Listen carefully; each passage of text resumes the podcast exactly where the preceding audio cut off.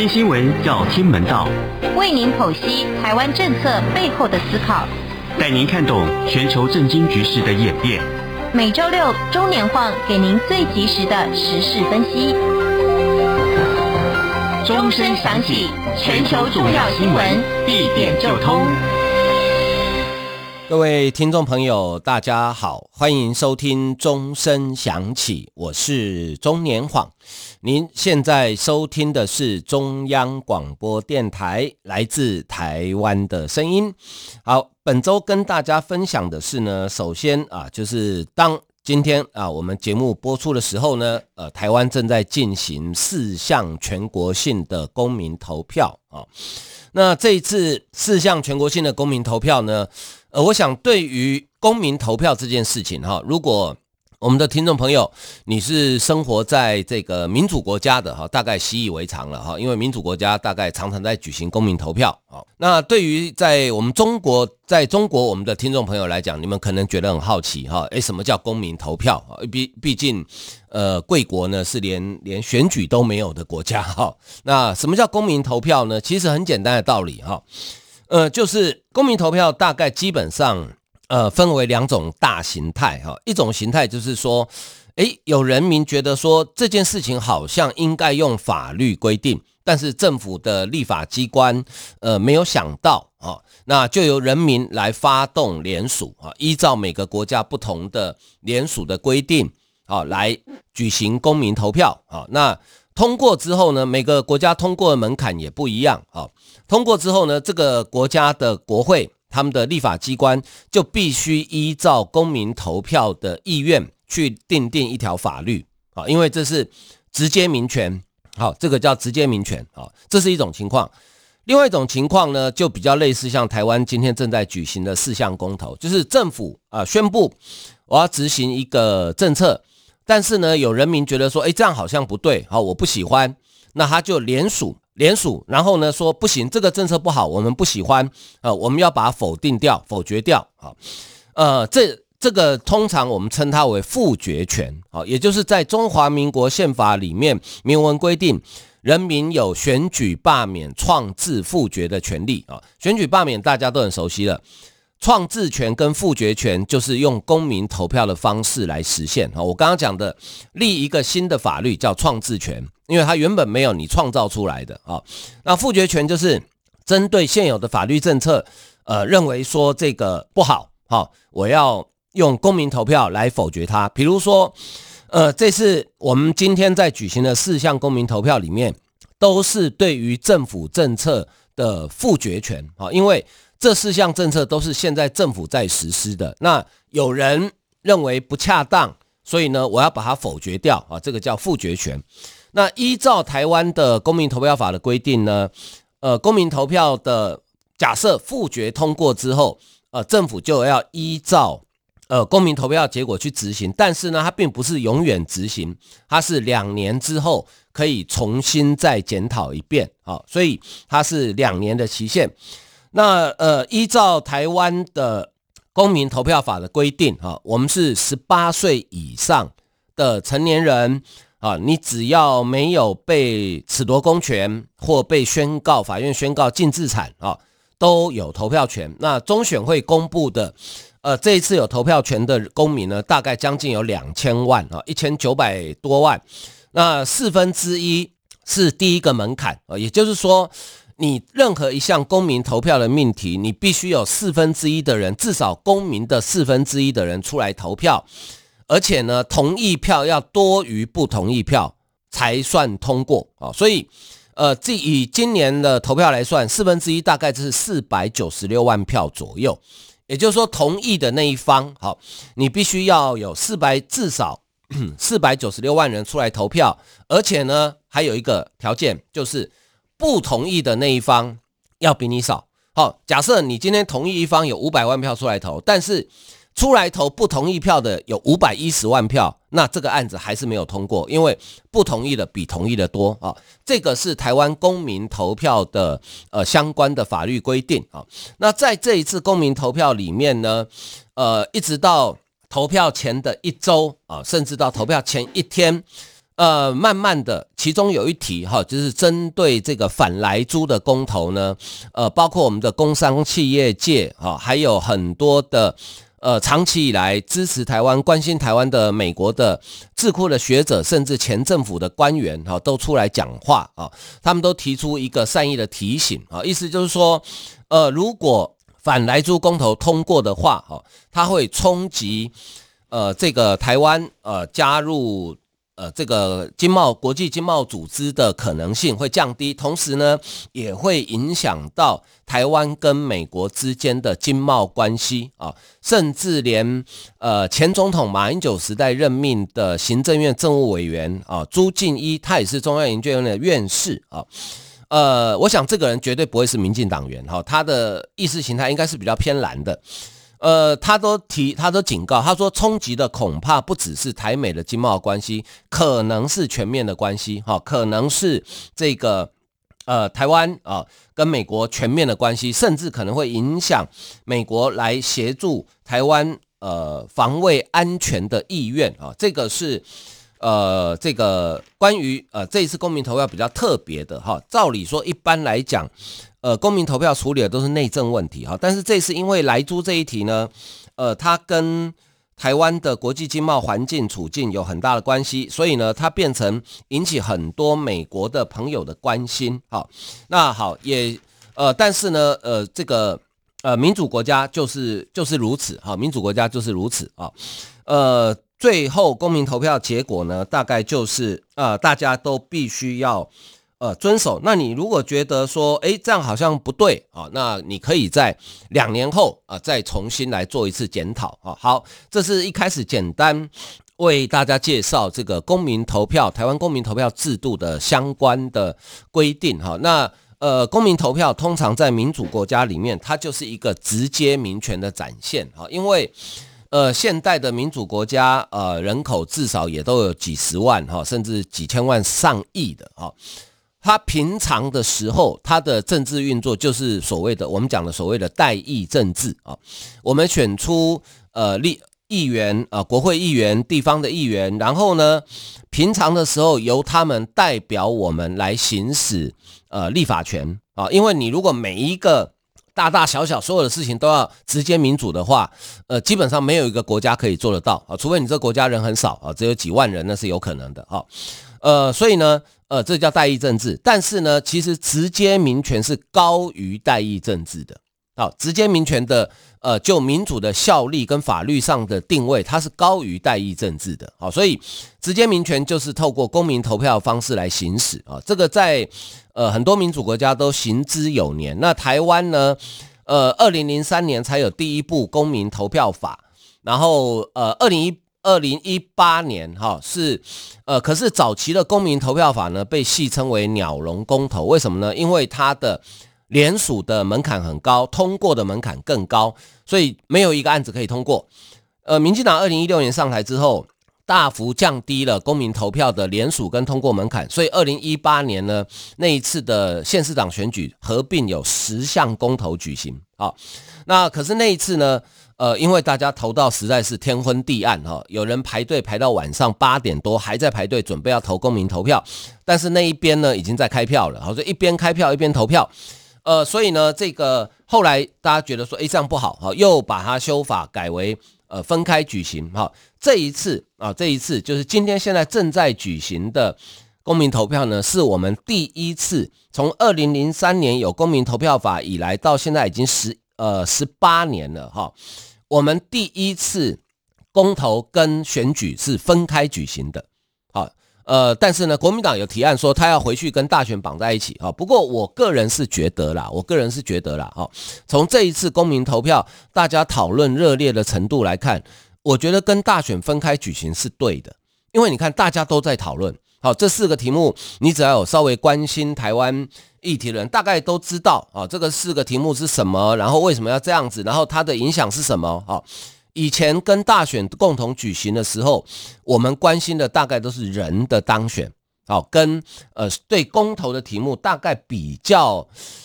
没有太大的呃关心，好，所以可能很多人都是进到投开票所拿到选票之后才知道，哦，原来这一题是这样，哦，所以事前没有，因为有一些题目你不是说我进到投票所短短的时间我就足以判断的，好，所以呢，我个人是支持分开举行，好，让大家有充足的机会来讨论，好好。呃，接下来关心的呢是呃，这个台湾在今年哈，应该说从去年下半年左右开始哈，呃，我们来自欧洲的朋友真的说是络绎于途啊，哈，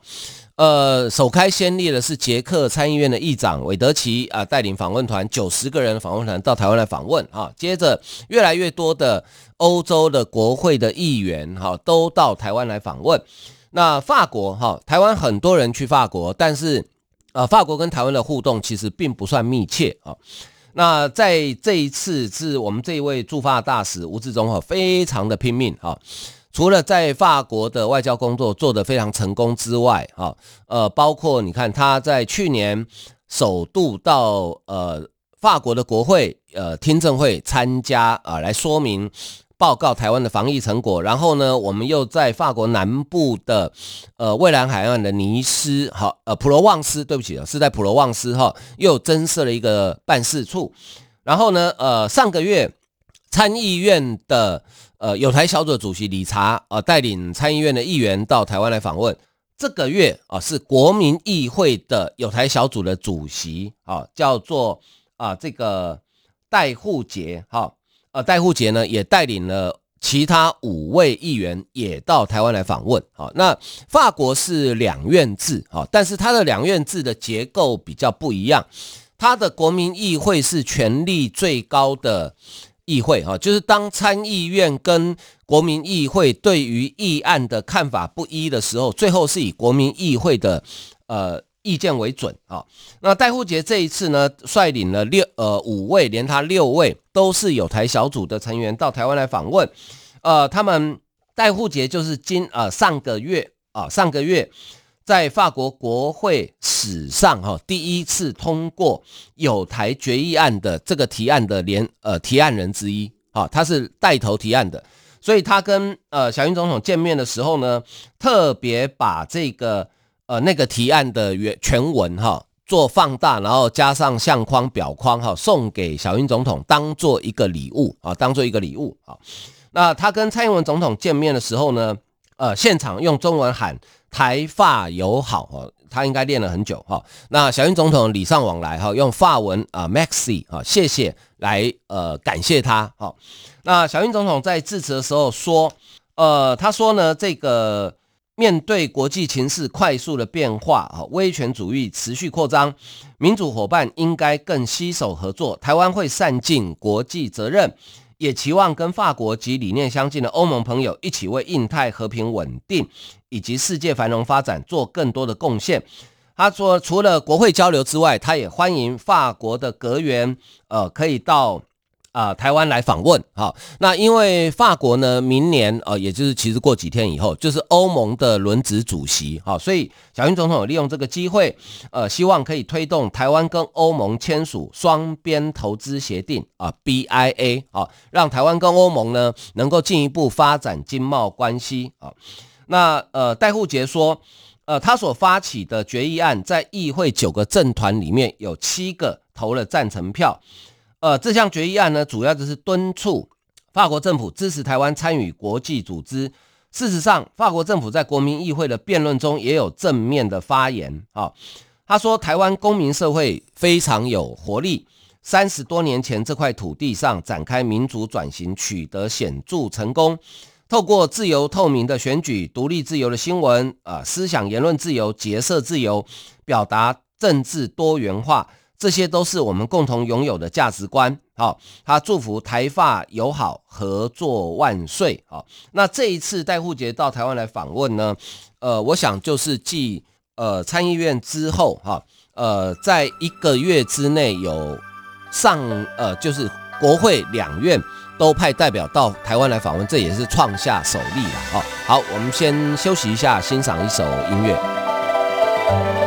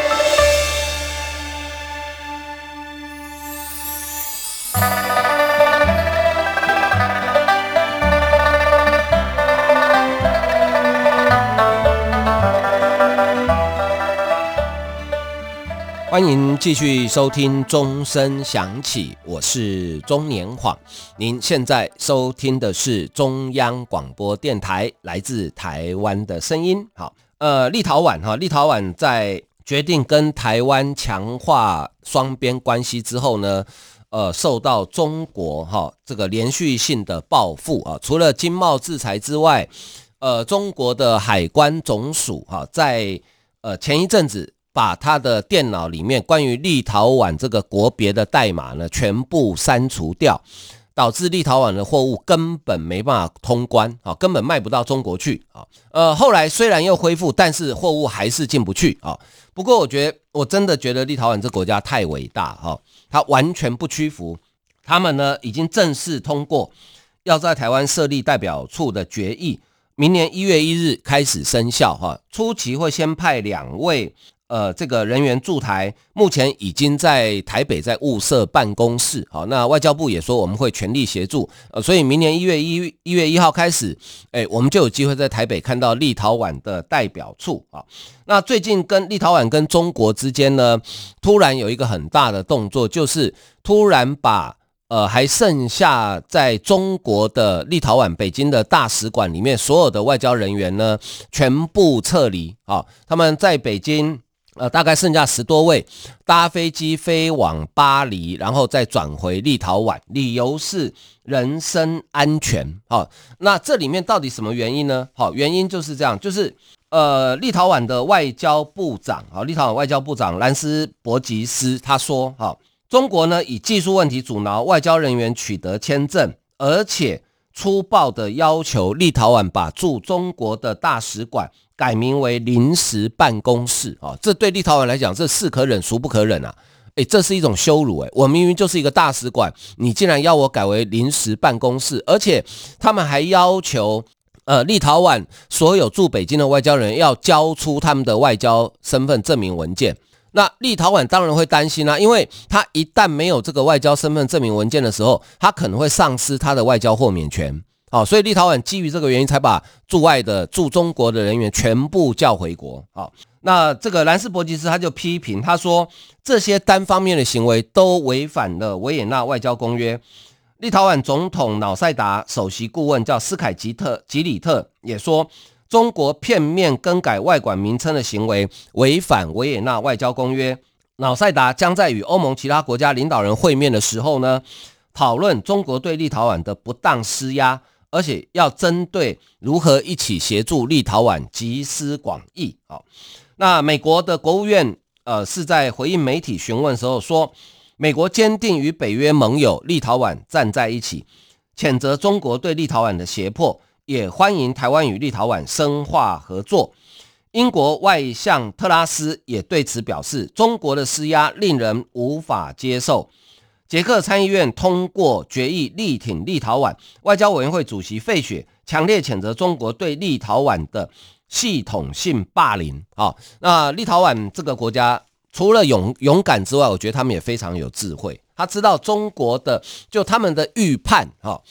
呃，中国的威胁呢，打压应该会一波接着一波，所以他们其实早就已经做好布局，哈，包括他们的。外交部长、他们的总统、他们的国会议员，哈，早就已经到哦，分别到欧盟跟美国寻求支持，哈，甚至，呃，还跟这个呃美国的国防部，哈，这个达成一个协议，就是因为中国不买立陶宛的货物啊，美国国防部说，呃，他们来协助，哈，甚至立陶宛当然也同意要改善美军驻立陶宛美军基地的一些生活设施基本条件，哈，其实中国自己这样对立陶宛哦。最终会自己吃到苦苦头哈，呃，什么原因呢？等一下跟大家讲哈。呃，那再来看就是美国的参议院哈，呃，通过了二零二二年的呃年度国防授权法哈，呃。呃，他们叫国防授权法，其实简单，呃，通过票数是八十八票赞成，十一票反对啊，也就这也代表说，呃，共和党有不少人也投下赞成票啊，因为美国的制度很特别的一件事，就大多数的国家都是由行政单位编列预算，然后交由国会来审查，审查通过之后就可以动资，好，那美国很特别。美国行政单位是不能编预算的，他们的预算是由国会来编的，所以他国会有一个叫预算及拨款委员会啊，国会编了之后。诶，认为这样子哈，当然这中间会跟行政单位沟通了哈，然后呢，呃，再通过。那他们的所谓的授权法，其实有点像我们这边比较习惯的说法，叫附带决议啦。就我们在审预算的时候，常常会有很多附带决议嘛，就是说，诶，这个预算我让你通过动支，但是你要做到什么事情哈。它这个国防授权法呢，总金额哈，总金额高达七千六百八十亿美元，也就明年美国的国防预算是七千六百八十亿美元哦。好，呃，为了包含为了吓阻中国的太平洋吓阻倡议这一项，就编了七十一亿美元。增加美国在印太地区的部署兵呃能力，还有跟盟友的合作行动。那这里面呢，有关系到台湾的部分哈，主要在一一千两百四十六至一千两百四十九条啊，内容里面提到，美国的政策是维持美军阻止中国武力犯台造成既成事实的能力，要求美国国防部长从二零二二年明年开始到二零二七年，要向国会。相关委员会提交台湾防卫能力评估报告，评估台湾的不对称战力。啊，另外呢，也邀请台湾参加明年的环太平洋军演，使台湾能够确保足够的自卫能力，并且在台湾旅行法下，促进美台官员在战略政策与职能层级的交流，提高美台军事力量，呃，互操作性。更加加强台湾的后备军力啊，那同时也要求美国的国防部，呃，在明年二月十五号以前，要向国会相关委员会提报美国国民兵跟台湾合作的可能性，包含国民兵协助训练台湾后备部队的计划等等啊，这个是非常具体的哦，明年二月十五号以前就要提报啊。那台湾明年有没有机会？啊、参加环太军演呢？呃，我们的国防部是说，哈、呃，这个当然哈、如果有机会的话，哈、哦，我们当然是非常珍惜这样的机会哈、但是你说，呃，直接派军，因为第一个这是国会的建议哈、那就最后要不要邀请，当然是由行政部门来决定了，哈、由行政部门来决定要不要邀请了，哈、这是第一个。第二件事情，好，如果行政部门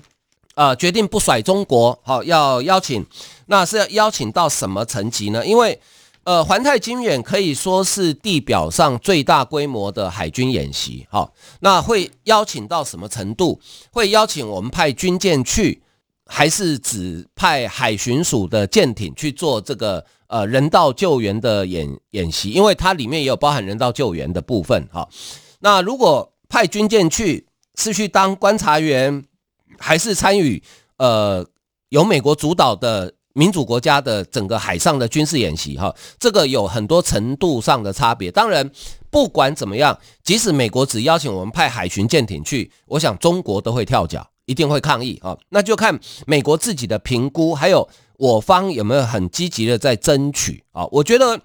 既然美国国会有这样的建议，我觉得我们倒是可以主动去争取，就是说，诶。我们也去参加嘛，啊，呃，因为毕竟我们的海军常都是自己在演习，啊，这个几十年来，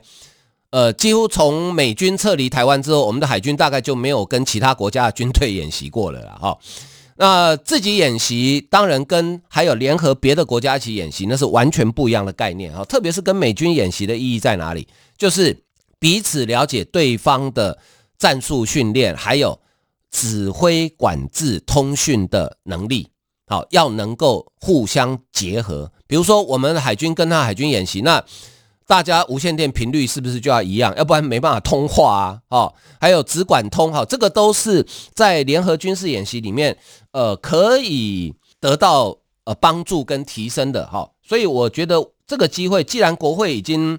呃出手了嘛，哈，我觉得我们可以好好的来来。呃，评估一下，哈，好。另外来看的就是美国哈，美国自从前总统川普跟对中国呃发动这个科技战之后呢，呃，中国的原本他们的有一个打造一个半导体的呃供应链的大梦哈，完整的供应链的大梦呢，呃，就梦醒了哈。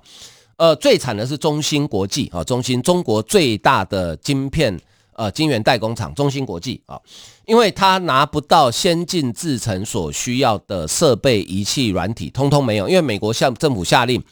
所有在美国境内生产的软体设备仪器，或是你虽不在美国境内，但是你使用的是美国的机器、美国的软体，通通不准卖给中芯啊，所以中芯的先进制程就被卡住。但是呢，呃，美国政府经过了一两年的调查之后，发现说，诶，这样好像不够哦。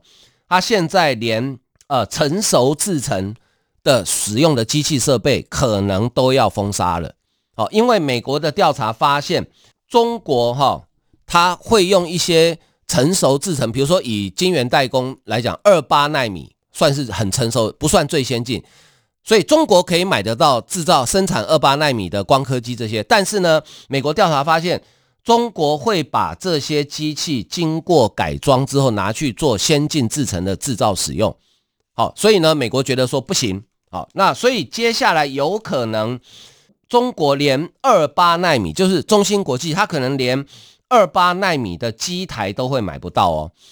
哦，我们知道现在半导体的制程最先进的是台积电的。呃，三奈米哦，但是真正量最大的其实是四零跟二八纳米。为什么呢？因为四零跟二八纳米主要用在哪里？用在汽车跟家电哦。现在所有的家电，连一个随便一个电子锅都有晶片哦。那好，你所以将来全现在有人预估哈，全球的晶圆代工可能会缺货，缺到二零二五年，因为。你中芯国际不能代工，那你只好回来找台积电、找力、找这个联电、找力积、力积电等等。好，好，我刚刚讲为什么说中呃中国对立陶宛这样哈，他会后悔，是因为为什么？因为其实中国也知道，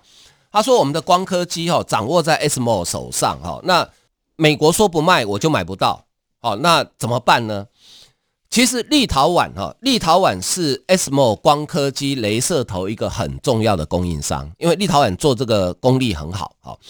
所以原本如果中国不对立陶宛这样的话，哈，搞不好他还可以透过立陶宛的关系，好，去生产一些光刻机的关键零组件，就是那个镭射头，好，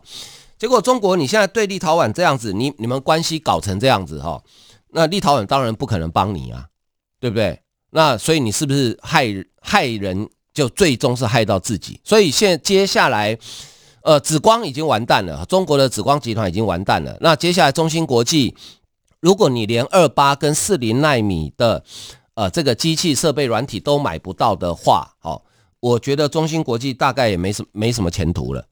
哦，那接下来呢？台湾的半导体产业在全球的地位只会变得越来越重要。哦，还好台积电已经在高雄，呃，设厂。